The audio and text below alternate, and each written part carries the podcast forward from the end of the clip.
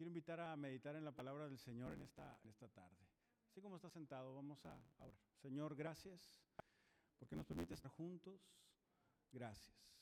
En esta tarde, Señor, creamos con el corazón que sigas ministrando nuestras vidas, hablándonos a cada uno en lo individual.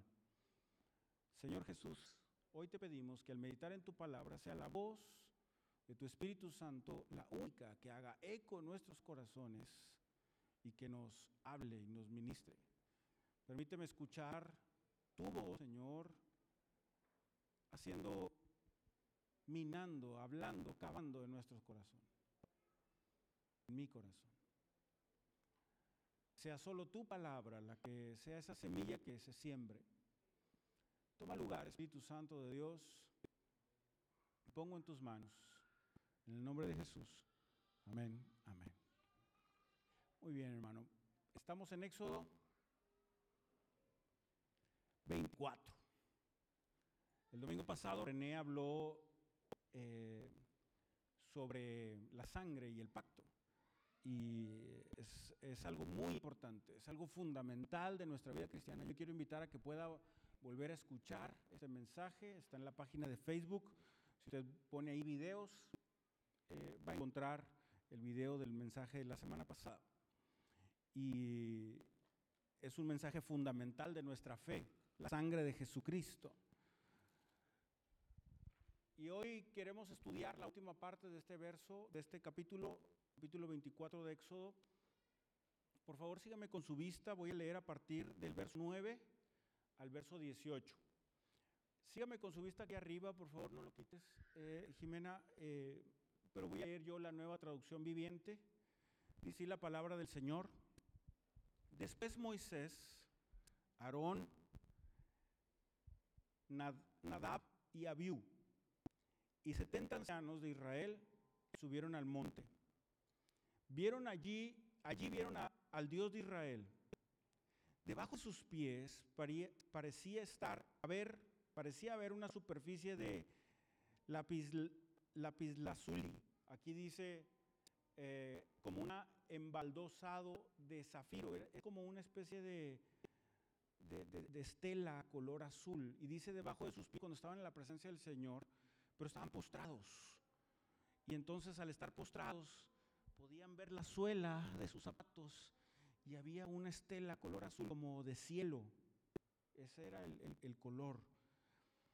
Dios, fíjense nada más que Dios les permitió a ellos ver su gloria y no perecieron. Un regalo de Dios. Y dice, de color azul brillante, tan clara como el mismo cielo. Entonces, una, una explicación puede ser que Dios les permitió ver su gloria y ellos estaban como en el cielo. Es lo que estaba debajo de, sus, de la planta de sus pies al estar postrados.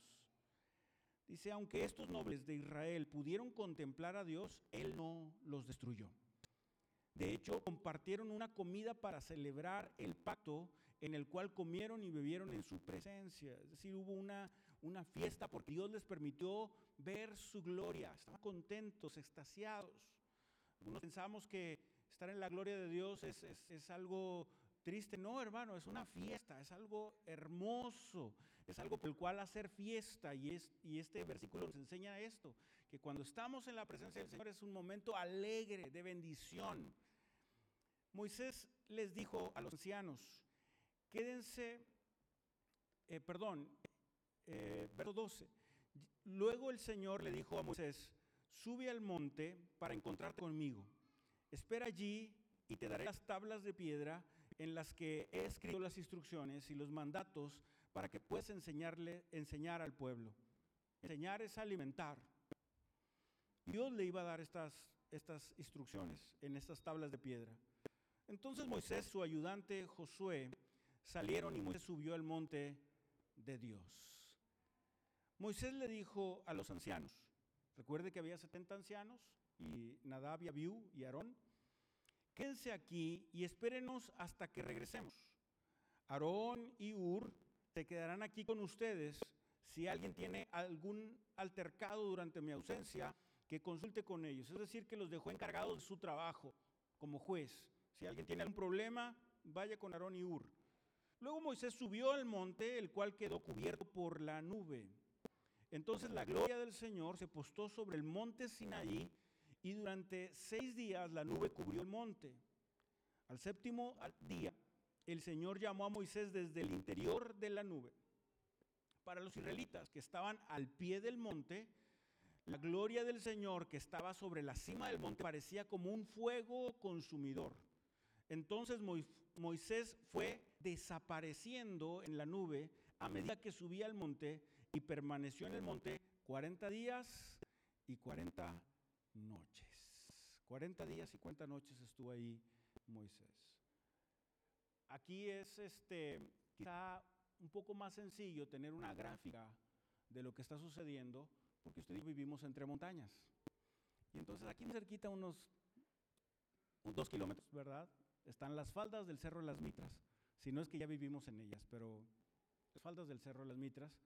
Y imagine que usted y yo estamos por ahí, no sé, a la altura de Soriana. Esas son las faldas del Cerro de las Mitras. Y ahí está el pueblo.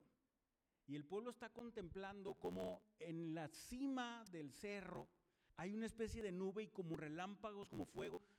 De esas veces que, hermano, está la nube y de adentro salen destellos y, se ve como rojizo. Entonces yo, yo, quiero pensar que el pueblo está así, eh, escuchando ese estruendo y viendo esa majestuosidad de la nube en la cima del cerro. Para, para este momento Moisés está bajando dando instrucciones y el pueblo contesta diciendo una frase, haremos lo que Dios nos diga. Y una segunda ocasión, Moisés baja, da instrucciones y dice, haremos lo que Dios nos diga. Pero hay un grupo de personas que no se queda ahí por hipermar, sino que sube, digamos, a la cama de piedra. Algunos conocen aquí el Cerro de las Metras, ¿verdad? Se quedan como a la mitad, o un poquito abajo de la mitad. Y están allí y ven la gloria de Dios. Dios desciende y se postran y después hacen fiesta porque el Señor les permite eh, experimentar su gloria.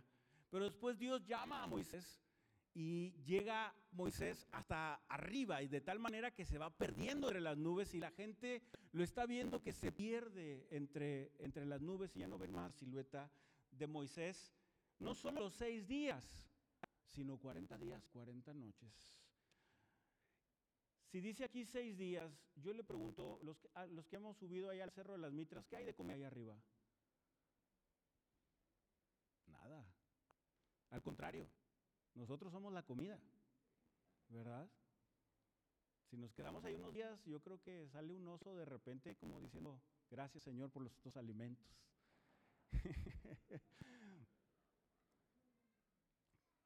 Quiere decir que muy probablemente Moisés, Josué, estos ancianos hayan ayunado estos seis días y aún Moisés todavía muchos días más y la gente estaba expectante desde, desde abajo. ¿Cuál es la diferencia entre una persona fructífera y una persona que no lo es? ¿Cuál es la diferencia entre, por ejemplo, un deportista que es sobresaliente en su deporte y un deportista que no lo es? Los que nos gusta un poco el fútbol, eh, en nuestra época, en nuestras décadas, nos, nos tocó ver a dos grandes futbolistas, a Messi y a Cristiano Ronaldo. Y bueno, a los que nos gusta esto, entendemos que Messi eh, tiene un talento especial. Es una persona con un talento especial y a veces no requiere mucho esfuerzo y hace cosas increíbles con la pelota. Pero Cristiano Ronaldo también es, está a la altura de, de ese jugador, pero no tiene el talento que tiene el otro jugador. Pero algo tiene y tiene una disciplina, tiene un compromiso. Está comprometido con su profesión y, el muchacho hace mucho, mucho trabajo, está comprometido con su profesión. Hace unos meses atrás o días, ya no recuerdo bien, prendí la radio y estaban entrevistando a un compañero de generación mía. Eh, fuimos compañeros de generación y lo estaban entrevistando en temas económicos. Yo dije, mira nada más, aquí anda este, lo están consultando en temas económicos, mira nada más, ¿quién lo iba a pensar? Pero después meditaba y, y, decía, este chavo a quien están entrevistando, terminaba clases y se iba de inmediato a la biblioteca y estudiaba ocho horas diarias después de clases. Entonces tenía sus cinco o seis horas de, estudio. Terminando de estudiar, no se iba a comer, no se iba nada, se iba a la biblioteca a repasar todas las clases que vio y adelantar clases ocho horas diarias. Y él no salía hasta las ocho de la noche de biblioteca, lo tomaba como una especie de trabajo post la escuela. Y obviamente es una persona eh, muy sobresaliente en su, en su carrera, en su profesión, pero tiene un compromiso muy serio con lo que, a lo que se dedica. Eh, en, las, en las profesiones y en los trabajos también hay personas que son sobresalientes y hay personas que no tanto. Y la gran diferencia es el compromiso, al, el tiempo que le dedican y, y, y el esfuerzo que hacen. Eh, en la vida cristiana es igual, ¿sabe? Es el compromiso el que hace a un cristiano íntegro caminar de acuerdo a los principios de Dios. ¿Y qué hace a un cristiano vivir frustrado o vivir en derrota? La falta de compromiso con el Señor. Porque muchos nos podemos decir cristianos, pero necesitamos estar comprometidos con los principios bíblicos, en seguir a Jesucristo. Y el que está comprometido es una persona sobresaliente, fructífera, exitosa en su vida cristiana, quiero decir. Moisés sube al Sinaí y se queda ahí 40 días y 40 noches. Usted piensa por un momento que, que subir al Sinaí, a la presencia de Dios, fue fácil. ¿Usted cree que Moisés dijo, este, bueno, ya llegué? Moisés no era un jovencito, hermano. Ya era un anciano. Pero sube hasta la mitad con 75 personas más, 70 ancianos y los nombres que aquí se mencionaron. Pero después Dios le dice, sube más. Y Moisés, este anciano ya, yo lo me imagino un anciano flaquito, flaquito, quizá alto, y empieza a subir la montaña. No son escaleras, no hay escaleras eléctricas, no hay alimento, y seguramente puede voltear hacia abajo, y ya está el pueblo desde abajo nada más viendo, nada más milando, ¿verdad? Y, y Moisés puede estar en, ese, en esa ambivalencia de decir, prefiero irme abajo, bajar es más fácil que subir.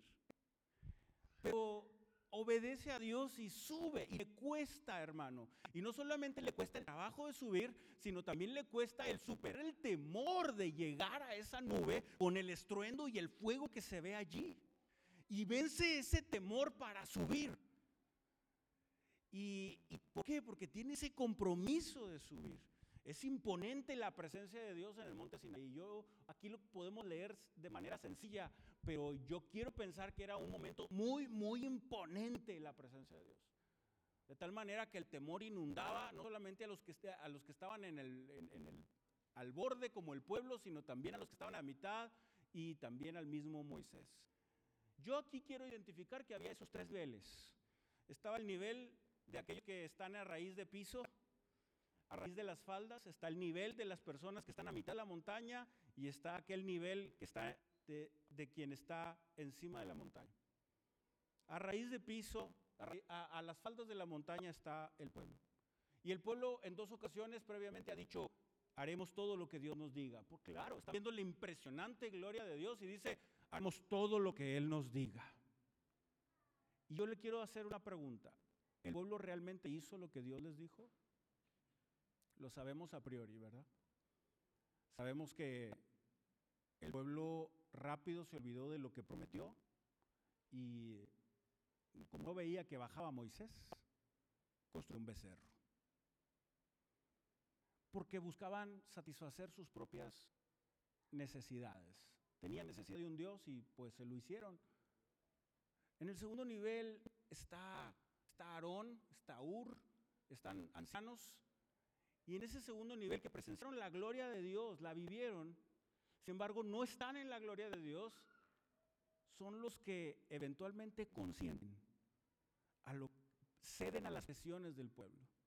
Porque es el mismo Aarón que, capítulos más adelante, dado que el pueblo tenía la necesidad de un Dios, dice, denme las alhajas de todos y vamos a construir becerro. Cedió a las presiones. Estaba en la gloria de Dios, pero cedió negoció la presión del pueblo. Pero había uno más que estaba hasta arriba en la presencia de Dios. Y estuvo ahí 40 días y 40 noches. Y estando ahí en la presencia de Dios, yo quiero pensar que a Moisés se le fue el tiempo. Se le fue los 40 días así. Pero abajo a la gente, esos 40 días no se les fue el tiempo, estaban desesperados. Y en su desesperación buscaron a los dioses. Lo leeremos más adelante. Tan solo a estos minutos que acabo de comenzar, existen estos tres niveles. Al borde de la montaña, en medio de la montaña, al borde de la montaña, el pueblo que dice que sí, pero dice que no, hace que no. En medio de la montaña, aquellos que experimentan, experimentan la gloria de Dios, pero negocian y ceden ante las presiones del pueblo. Y arriba está uno solo, en la presencia de Dios, Moisés. Y a este punto, a este 2022, hasta este 2 de enero de 2022, yo le quiero hacer una pregunta. ¿En cuál nivel se identifica usted?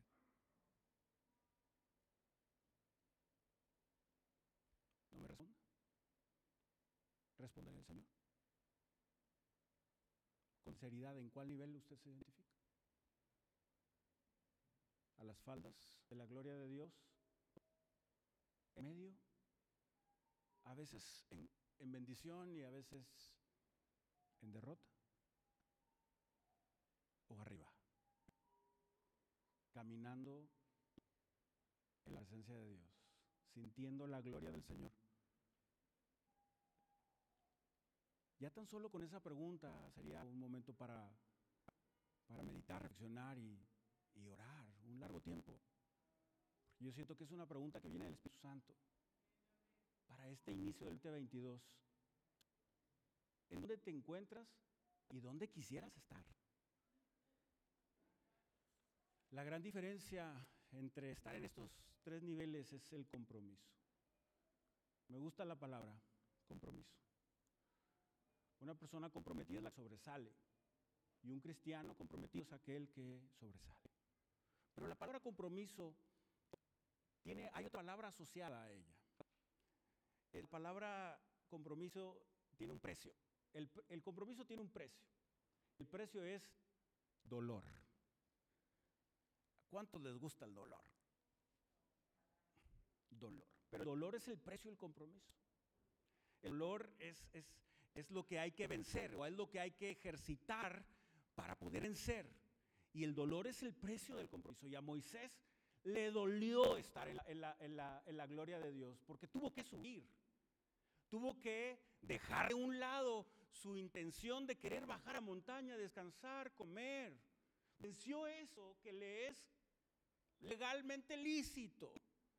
Pero con dolor subió, subió, con temor subió y estuvo dispuesto a ese dolor con tal de estar en la presencia de Dios. El precio de la victoria, hermano, es dolor. Y le decía el ejemplo de, estos deportistas. Y sabe, este deportista a lo mejor Ronaldo no tiene mucho talento, pero hoy es un gran futbolista, ya pasará la historia como uno de los mejores de, del deporte, de este deporte de la historia, porque le costó dolor, hermano.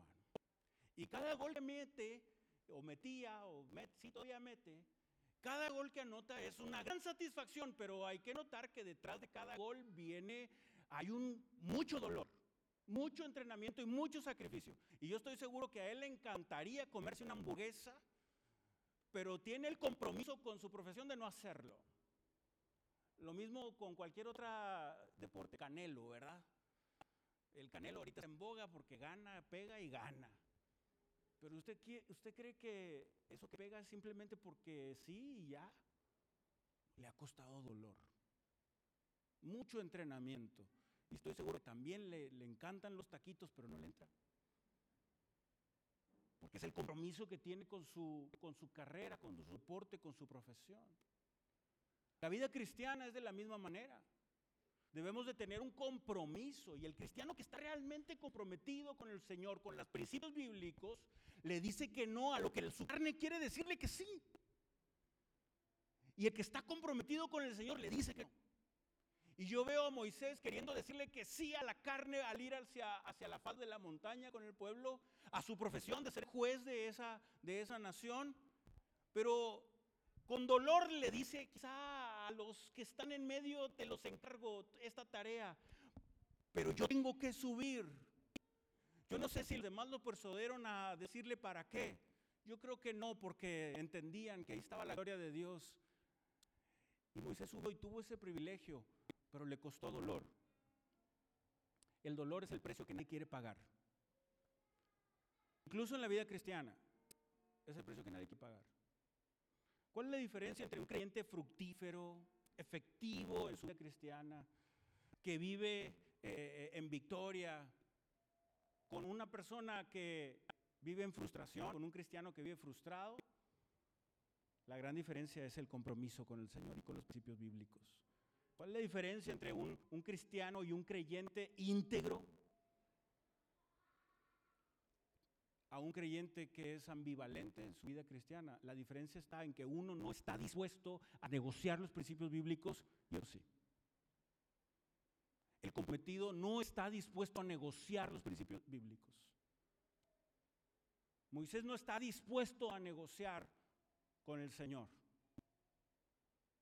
Sin embargo, otros que vimos de repente con altibajos en la vida cristiana, es porque estamos dispuestos a negociar con el mundo. Algunas cosas, algunas cosas de la Biblia sí las hago y otras cosas no. Algunos principios bíblicos sí los hago, pero otros principios estoy dispuesto a negociarlos con el mundo. Estoy dispuesto a negociar mi ego, mis placeres, mis comodidades. Estoy dispuesto a negociar lo que a mí me satisface. Como lo hizo el pueblo posteriormente lo dejaba Moisés. Y entonces ellos estaban dispuestos, a pesar de todas las instrucciones y que habían dicho el Señor, sí Señor, haremos como tú nos digas. Ay, ese timidito me saca de balance. A pesar de haber dicho eso el pueblo, pues negoció. Negoció los principios bíblicos. El primer mandamiento, no tendrás dioses ajenos delante de mí, lo negoció por sus propios satisfacción porque ellos querían un Dios que, representara a los dioses que los sacaron de Israel y entonces generaron este becerro. Lo mismo pasa con nuestra vida cristiana. Si vivimos, hermanos, en altibajos cristianos, es porque estamos negociando con el mundo. Y nos ha llamado a ser cristianos comprometidos con el Señor. Un consejo, hasta este momento un consejo es, disfruta el dolor de vivir la vida cristiana. Disfrútalo, disfruta el dolor. Si me permite la, comparación, yo creo que al principio a estos deportistas que le, mencioné les costaba mucho dolor, pero después aprendieron a disfrutar el dolor. Y yo creo que como cristianos debemos aprender a disfrutar el dolor.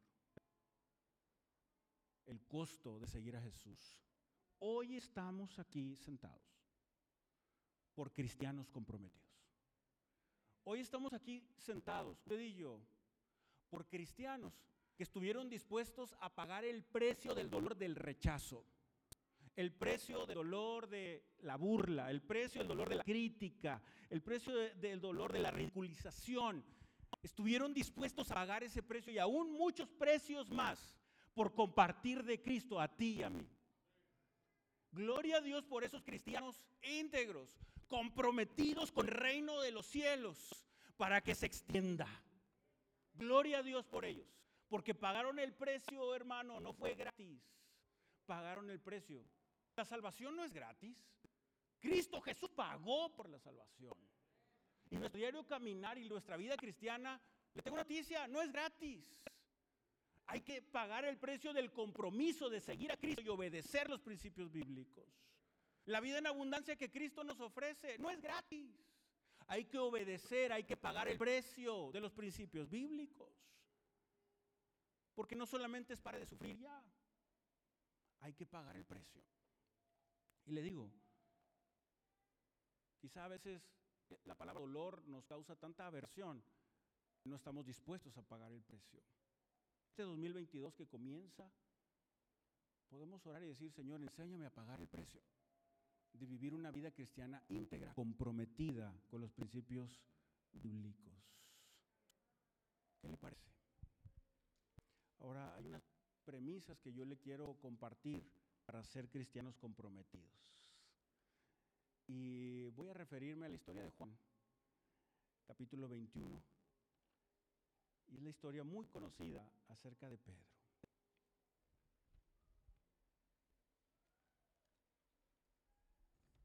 En el contexto esta historia,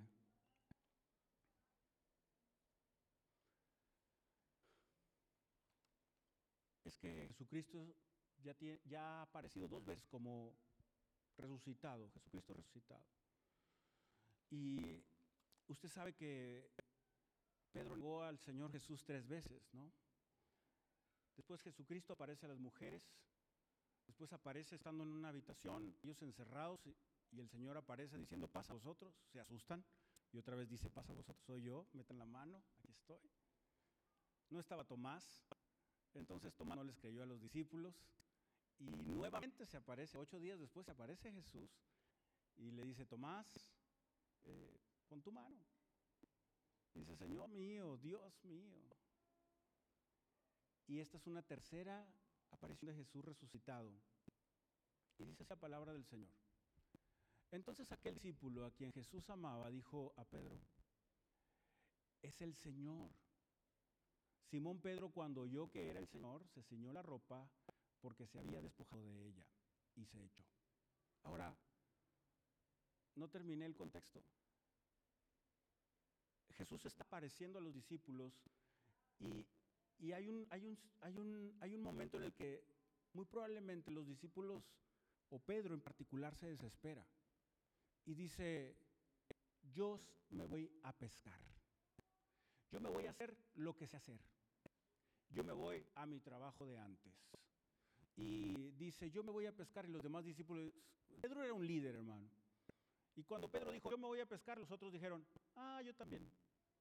Yo, creo, yo quiero pensar que Pedro decía dos palabras y los demás decían, sí, cierto.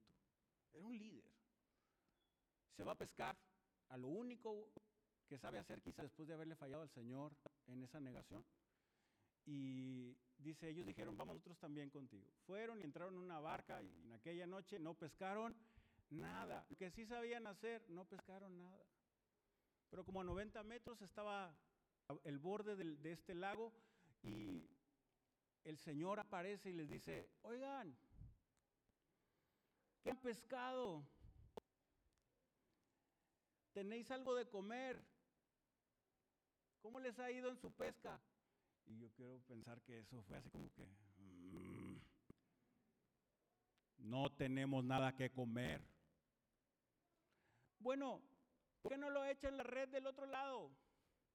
Y echan la red y de repente no podían con ella. Yo quiero pensar que como no podían con ella, algo les hizo clic. Y eso que les hizo clic fue, a ver, ¿quién hace este tipo de milagros? Porque toda la noche estuvimos pescando y eh, no pasaba nada. ¿Quién hace este tipo de milagros? Y entonces por eso Juan voltea a Pedro y le dice, se me hace que es Jesús, ¿verdad? Y entonces Pedro se pone la ropa, porque se había quitado de la ropa para trabajar, se pone la ropa y se echa y va nadando seguramente hacia donde estaba Jesús o caminando entre el agua, pero no dicen nada. Jesús empieza a decirles, tráiganme de esos peces para, hacer aquí un desayuno. Y ahí tenía panes y peces y les da desayuno. La Biblia en inglés dice literalmente breakfast. Y desayunan. Yo imagino Pedro ahí introvertido, cerrado, sin decir nada, comiendo, porque dicen que todos sabían que era Jesús, pero nadie decía nada. Yo quiero pensar de esas veces que nadie quiere decir nada de tal manera que se llenan la boca para no decir nada. Pero sabían que era Jesús. Y Jesús confronta a Pedro. Y ahora sí voy a, voy a leer lo que dice la primera pregunta que le hace eh, Jesús a Pedro. Eh, cuando hubieron comido, Jesús dijo a Simón Pedro, Simón. Ahora, recuerde, hermano, que Jesús le había cambiado el nombre a Pedro, ¿verdad? Si ya no eres más Simón, ahora serás Pedro. ¿Verdad que sí? Y en esta roca edificaré mi iglesia, refiriéndose a él mismo pero ahora lo está llamando por su naturaleza carnal, Simón, hijo de Jonás. Está hablando de dónde viene. Regresaste otra vez a tu trabajo anterior. Simón, hijo de Jonás, ¿me amas más que estos?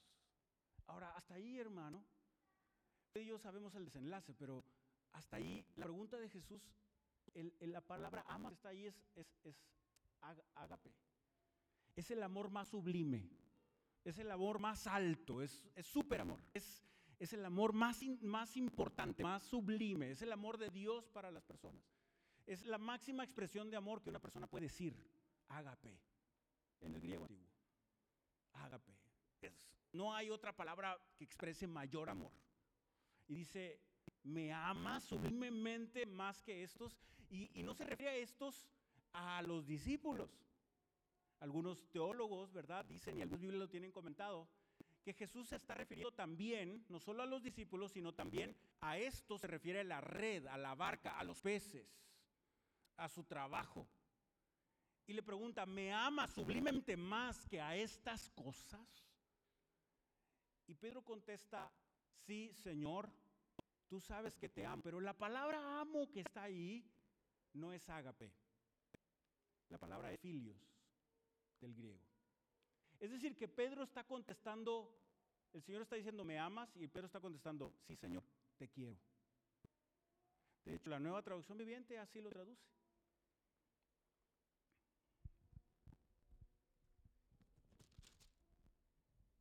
Dice, Simón, hijo de Juan, ¿me amas más que estos? Sí, Señor, contestó Pedro, tú sabes que te quiero. Ay, hermano, imagínese que usted diga así. Te amo, mi amor. Gracias. Ay, Dios mío. Te amo, mi amor. Yo también te quiero. Ya me dio miedo. ¿Por qué Pedro contestaría así? Le tengo una, tengo una teoría, pero dice, te quiero, Señor. El Señor contesta y le dice, apacienta a mis corderos. En esta versión dice, alimenta a mis corderos. Porque la palabra apacienta ahí significa alentar. Apacienta a mis corderos. Y los corderos son los animalitos chiquitos o los cachorritos, digámoslo así, de las ovejas. Los corderitos. Segunda pregunta. Volvió a decir la segunda vez, Simón, hijo de Jonás, ¿me amas, ágape? Sublimemente. Pero le respondió, sí Señor, tú sabes que te quiero otra vez. Filios le contesta, tú sabes que te quiero. Como que el nivel de amor no es el mismo. No le está preguntando por Filios, sino por ágape. El amor que, es más sublime, más alto que cualquier otra cosa. Pero le da otra instrucción y le dice, ahora no es alimenta a los corderos, sino es pastorea a las ovejas llévalas, condúcelas, dirígelas ya a los maduros, a los animalitos maduros, a las ovejas. Pero esas ovejas, así como los corderos, tienen un, pues sí, tienen una pertenencia. Dice mis. Amén, hermano. ¿De quién son las ovejas? De Dios. Amén. Después da la tercera pregunta y dice, Simón, hijo de Jonás, ¿me amas? Y ahora ya no utiliza la palabra ágape.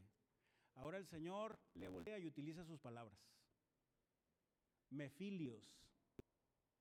Ahora el Señor dice, me quieres. Me quieres.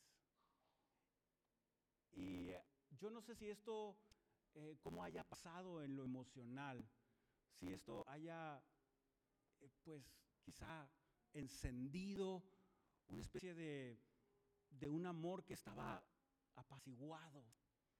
Y esa, este, este, este, el cambio de palabra de Jesús al ponerle al, poner el nivel de Pedro, le hace que Pedro conteste la respuesta correcta. Porque la respuesta correcta es apelar a la omnisciencia de Dios. Señor, yo puedo decir muchas cosas. Yo puedo decir quizá las palabras, no tengo las palabras más sublimes Quizá Pedro, una explicación que hacen los comentaristas, es que Pedro no dijo ágape porque sentía culpa de haberle fallado al Señor. Y esa culpa no lo llevaba a decir ágape porque él decía, ¿cómo puedo decir ágape si he fallado? Y entonces no concuerda mi, mi nivel de amor con mis acciones. Y es por eso que Pedro probablemente no se atreve a decir ágape y entonces dice Filios. Por eso el Señor baja su nivel y dice, Filios, ¿me quieres? Y entonces Pedro ya enciende esa chispa de sabiduría y dice, Señor, yo voy a apelar a tu, a soberanía y a tu, a tu omnisciencia, Señor. Tú que lo sabes todo. El Señor conoce todo, hermano. Y conoce nuestros pensamientos y dice que también conoce nuestros corazones y las intenciones de nuestro corazón. Y el Señor, eh, Pedro le dice, tú sabes todo, Señor. Yo podría decirte aquí mil cosas, pero tú puedes conocer mi interior y conocer realmente cuál es la palabra que tengo para ti. Y entonces el Señor comprendió, sí, Pedro, tú ágape. Jesús le dijo, apacenta mis ovejas, alimentalas.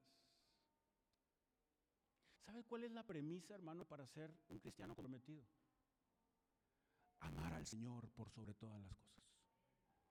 Si usted y yo hemos de ser cristianos que suben a la montaña, hemos de ser personas que aman a Dios por sobre todo, sobre todo, capaces de dejarlo todo por amor a Cristo. Por eso el mismo Pablo en Corintios escribe, porque el amor de Cristo nos constriñe, es el que nos mueve, es el que nos impulsa, es el amor de Cristo el que nos mueve. ¿Por qué tú y yo compartimos a otros y estamos dispuestos a pagar el precio? Porque el amor de Cristo nos constriñe, nos mueve, es sublime. Quienes están dispuestos a subir a montaña tienen que entender, hermano, que es necesario amar a Dios por sobre todas las cosas. Quien no está dispuesto a dejar a padre y a madre por seguir a Jesús, no es digno de Jesús. Esa es la premisa para ser cristianos comprometidos que suben a la montaña a la presencia de Dios. El amor, el amor por Cristo, el amor por la presencia de Dios, el compromiso de subir allá hacia la montaña, el compromiso de venir a la oración, el compromiso de dar, el compromiso de servir, es porque amamos al Señor por sobre todas las cosas. Sin amor no se puede subir a la montaña, sin amor no se puede tener compromiso. Y por ejemplo está una relación de pareja. El compromiso de una relación de pareja es, debe de ser impulsado por el amor. Porque por amor nos sacrificamos. El amor es, es lo que nos lleva a desprendernos de nuestras propias economías para dárselas a nuestros hijos por amor, como servimos al Señor. Hoy estamos aquí cantando al Señor porque le amamos. Hoy estamos aquí buscándole porque le amamos y deseamos y anhelamos estar en su presencia porque le amamos. Y quien solamente tiene filios, quien está dispuesto a negociar con el mundo, no está revelando el amor ágape que debemos de tener hacia el Señor. No lo está constriñendo el amor de Jesús para vivir su vida cotidiana si este 2022 queremos hacer un compromiso con el Señor, debemos de entender que el amor de Cristo debe constreñirnos. Ahora le, le digo algo, el compromiso no es una emoción, no lo es. Compromiso es una postura, es una decisión. Cuentan que en una ocasión había un campamento y un joven en medio de la fogata tocado por las vibras del orador, eh, tocado por esas palabras tan impresionantes de este orador que exponía, se quitó el reloj y dijo, lo aventó al fuego y dijo, le voy a dar mi tiempo a Dios. Tocado emocionalmente por lo que había dicho esta persona. Pero le digo algo, el compromiso no es una emoción. Si usted y yo esperamos que venga un predicador para que entonces toque las vibras de nuestras emociones y entonces comprometernos con el Señor, estamos equivocados. Porque ese joven ahora tiene dos decisiones que tomar. Una, realmente seguir a Cristo darle su tiempo. Y dos, comprar un reloj. Porque la emoción lo lleva a hacer ese acto. pero no era necesario. Compromiso no es una emoción. El compromiso es amor. Y hoy el Señor nos pregunta a ti mí, ¿me amas más que a estos? ¿Me amas más que a estas cosas? ¿Me amas como para dejarlo todo? ¿Me amas? El segundo principio es la obediencia. De hecho, podría ser el mismo, porque el resultado del amor es obediencia. La obediencia es el lenguaje, la obediencia y el sacrificio es el lenguaje eh, no verbal que expresa el amor. El Señor le dice, apacienta a mis corderos, a mis ovejas. Y Pedro, el Señor le dice a Pedro lo que había de padecer. Dice el verso 18, digo la verdad, aun cuando eres joven, podrías hacer lo que querías. Te vestías tú mismo e ibas a donde querías ir. Sin embargo, cuando seas viejo, extenderás los brazos y otros te vestirán, te llevarán a donde no quieras ir. Jesús dijo esto para darle a conocer el tipo de muerte con la que Pedro glorificará a Dios. Entonces Jesús le dijo, sígueme. Si me amas, Pedro, te voy a decir algo. Antes, tú querías, tú hacías lo que tú querías. Antes decías voy para allá y te ibas para allá. Pero si me amas, Pedro, ahora lo que va a pasar es que vas a ir a lugares donde tú no quieras ir. Eso es compromiso. Como Moisés, quizá pudo haberse resistido de subir a la montaña tan impresionante, pero allá se quedó, subió. Vas a ir a lugares donde no quieras ir, incluso vas a padecer, vas a morir. Te van a llevar a otros lugares donde tú no quieres ir. Y dijo Jesús, sígueme. Después de eso, hermano, Pedro le siguió, por supuesto. Pero imagínense nada más que le digan a ustedes a mí así. Vas a padecer, sígueme. ¿Lo haremos, hermano? Esa es la premisa para el compromiso, obedecer a Dios. Porque Pedro todavía había algo por ahí, y, ya no voy a leer el relato, pero usted lo puede leer más eh, en casa, porque no termina la historia ahí, porque el Señor le dice, sígueme. Y Pedro se da vuelta y ve a Juan, el discípulo amado, y voltea y le dice, Señor, ¿y qué onda con él? ¿Sabe cuál es un obstáculo a la obediencia a Dios? La comparación.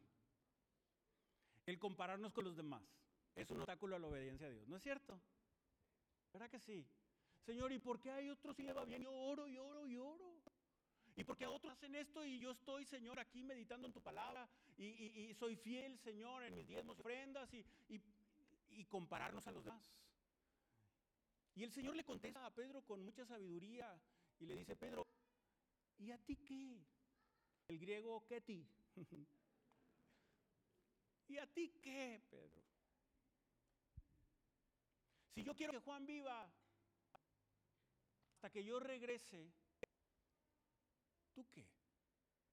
Hermano, usted y yo, si queremos ser cristianos comprometidos, debemos de estar conscientes que vamos a obedecer a Dios, no importa quién esté a nuestro alrededor y cómo pasen nuestras circunstancias a nuestro alrededor. No podemos compararnos con los demás.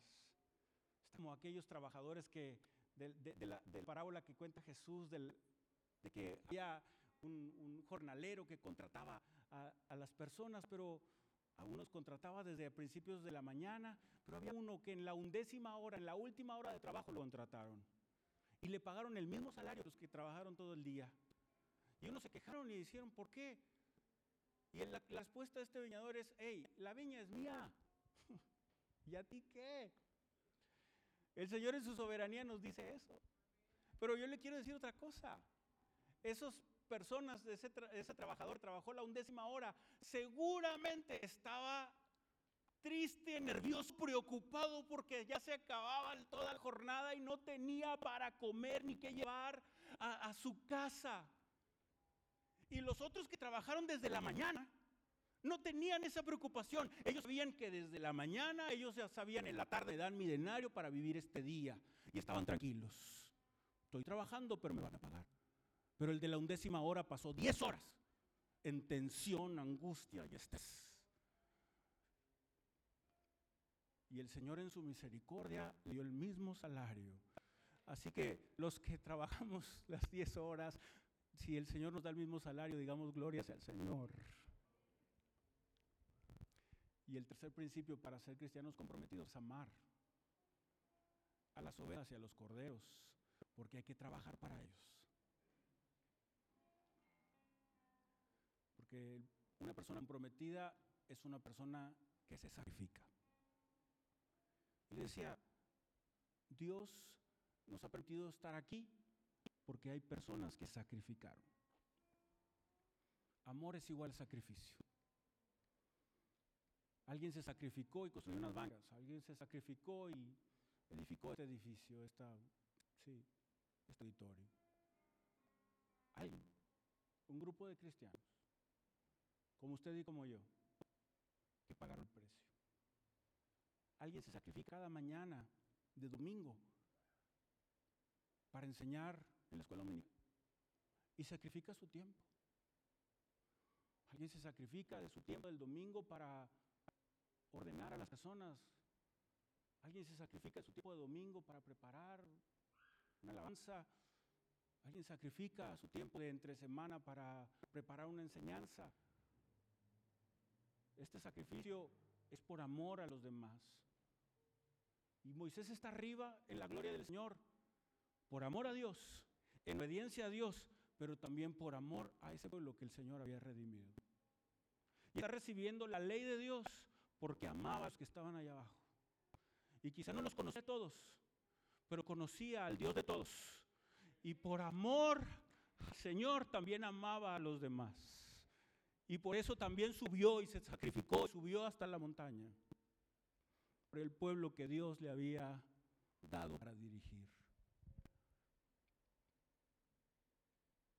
El compromiso significa sacrificio. Lo largo de la vida se nos enseña esto. Queremos subir a la montaña este 2022 y ser cristianos de las alturas, de la gloria de Dios, debemos de ser cristianos comprometidos. El principio es amar al Señor, obedecer al Señor y amar la obra de Dios. Y por último, yo quiero terminar haciéndote esta pregunta. ¿Qué pasaría si hoy el Señor te pregunta, ¿me amas? Ágape. ¿Qué pasaría? ¿Qué pasaría si el Señor nos pregunta hoy, este 2022, ¿me amas?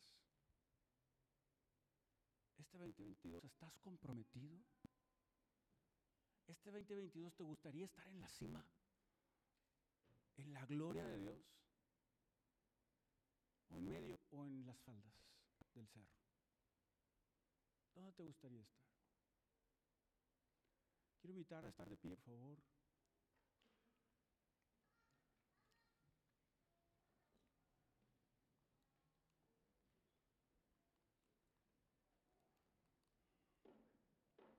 Yo quiero hacer este primer domingo del año, quiero hacer un llamado aquellos que deseamos el día de hoy hacer un compromiso de amor, de obediencia y de sacrificio con el Señor. A aquellos que deseamos subir más alto, amar la presencia. Aquellos que deseamos estar en esa gloria, no un día, sino todos los días. Aquellos que deseamos vivir una vida íntegra a los principios bíblicos, un compromiso con la palabra, con lo que Dios quiere para nosotros. Te quiero invitar a orar y que tú personalmente puedas hacer un compromiso con el Señor. Yo no lo puedo hacer por ti, el pastor no lo puede hacer por ti. Nadie más puede hacer un compromiso por ti.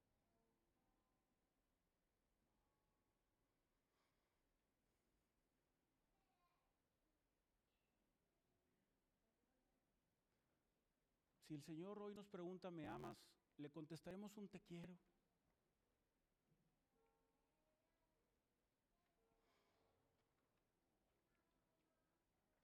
O le contestaremos, Señor, tú sabes todo.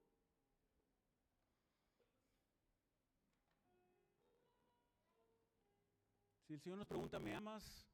Le contestaremos diciendo, muchas gracias.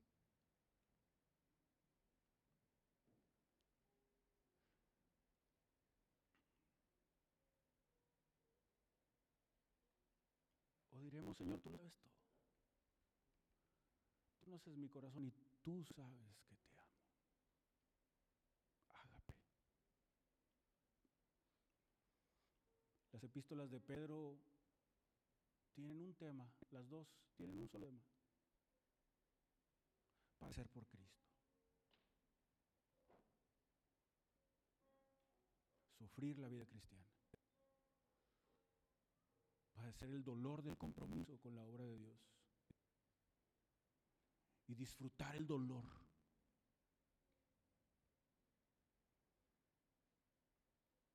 Seguir al Maestro.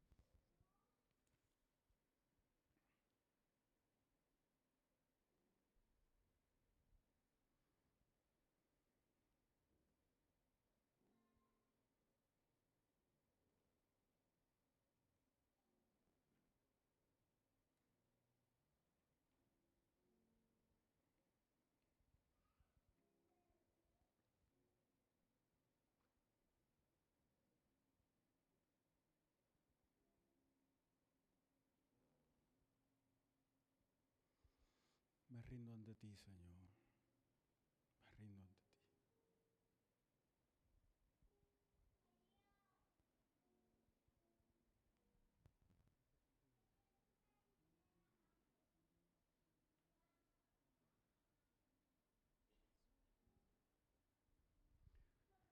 Rey de la creación.